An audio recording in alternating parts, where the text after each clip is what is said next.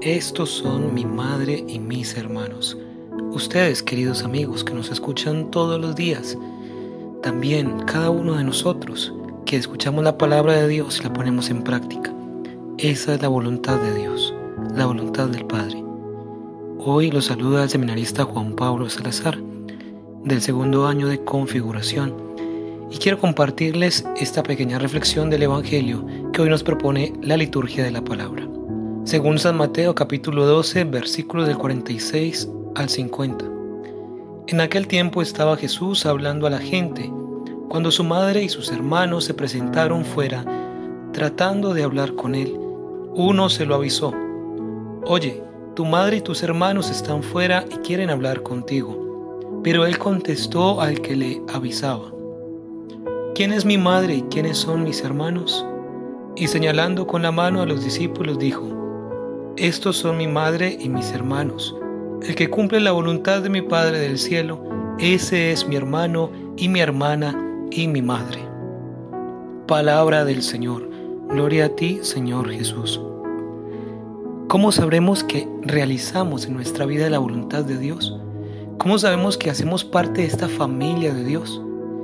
Pues una sola es la verdad, y es que Dios quiere que todos los hombres se salven y lleguen al conocimiento de esa misma verdad. Es precisamente esta verdad la que nos puede llevar a nosotros a ser parte de esa familia que Dios hoy señala con la mano. Se dice, estos son mi madre y mis hermanos, los que cumplen la voluntad de Dios. Pero entonces para conocer cuál es la voluntad de Dios, tenemos que tener presente que hay que quitarnos muchas vendas que tenemos en nuestros ojos del alma. Y podríamos empezar primero con conocerlo para conocer a Dios hay que acercarse a Él. Y de pasar a un conocerlo, a escucharlo, a tener esa disposición de escuchar su voluntad, hay que eliminar algo de nuestra vida y es el ruido. Pero no solamente el ruido de música, de carros o de el ruido externo que simplemente pasa, sino ese ruido del alma, ese ruido que no nos deja escuchar, ese ruido que no nos deja disponernos para poder atender a lo que Dios quiere decirnos, a ese Dios que está siempre con nosotros, que quiere hablarnos y que nos habla todos los días, pero que nosotros no siempre estamos dispuestos.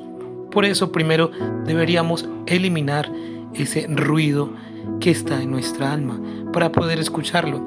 Ahora, para pasar de escuchar a Dios a amarlo, es necesario que abandonemos el egoísmo, la vanidad.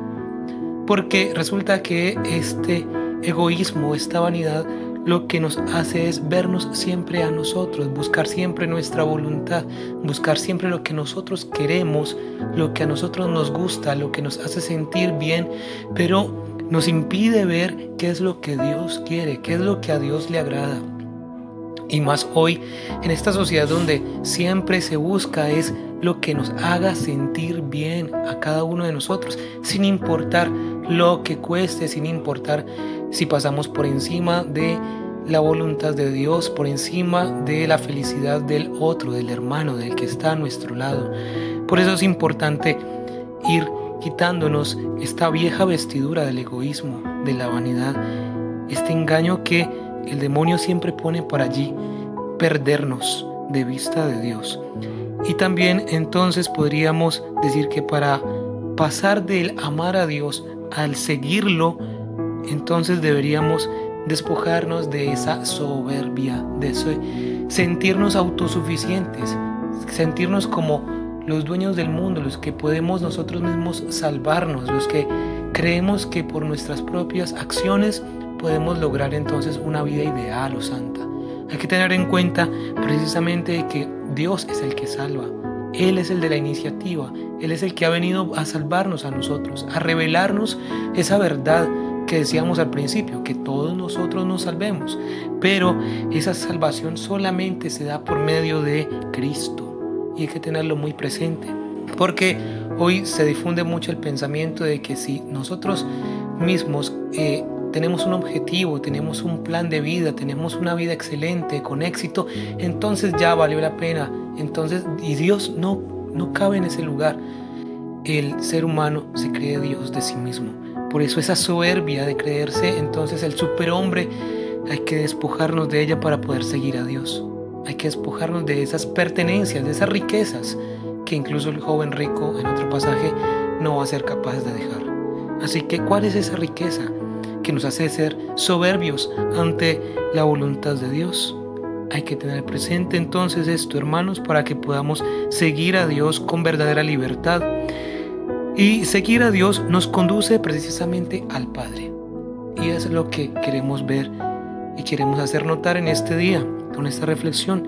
Aquel que cumple la voluntad del Padre es aquel que entonces puede ser llamado hermano, madre de Cristo Jesús, que es porque nosotros somos salvos.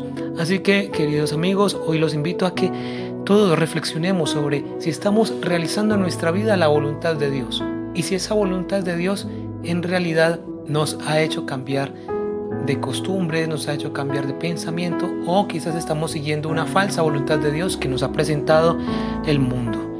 Ojalá que a partir de este momento entonces, como iglesia, oremos unos por otros y busquemos siempre hacer la voluntad del Padre.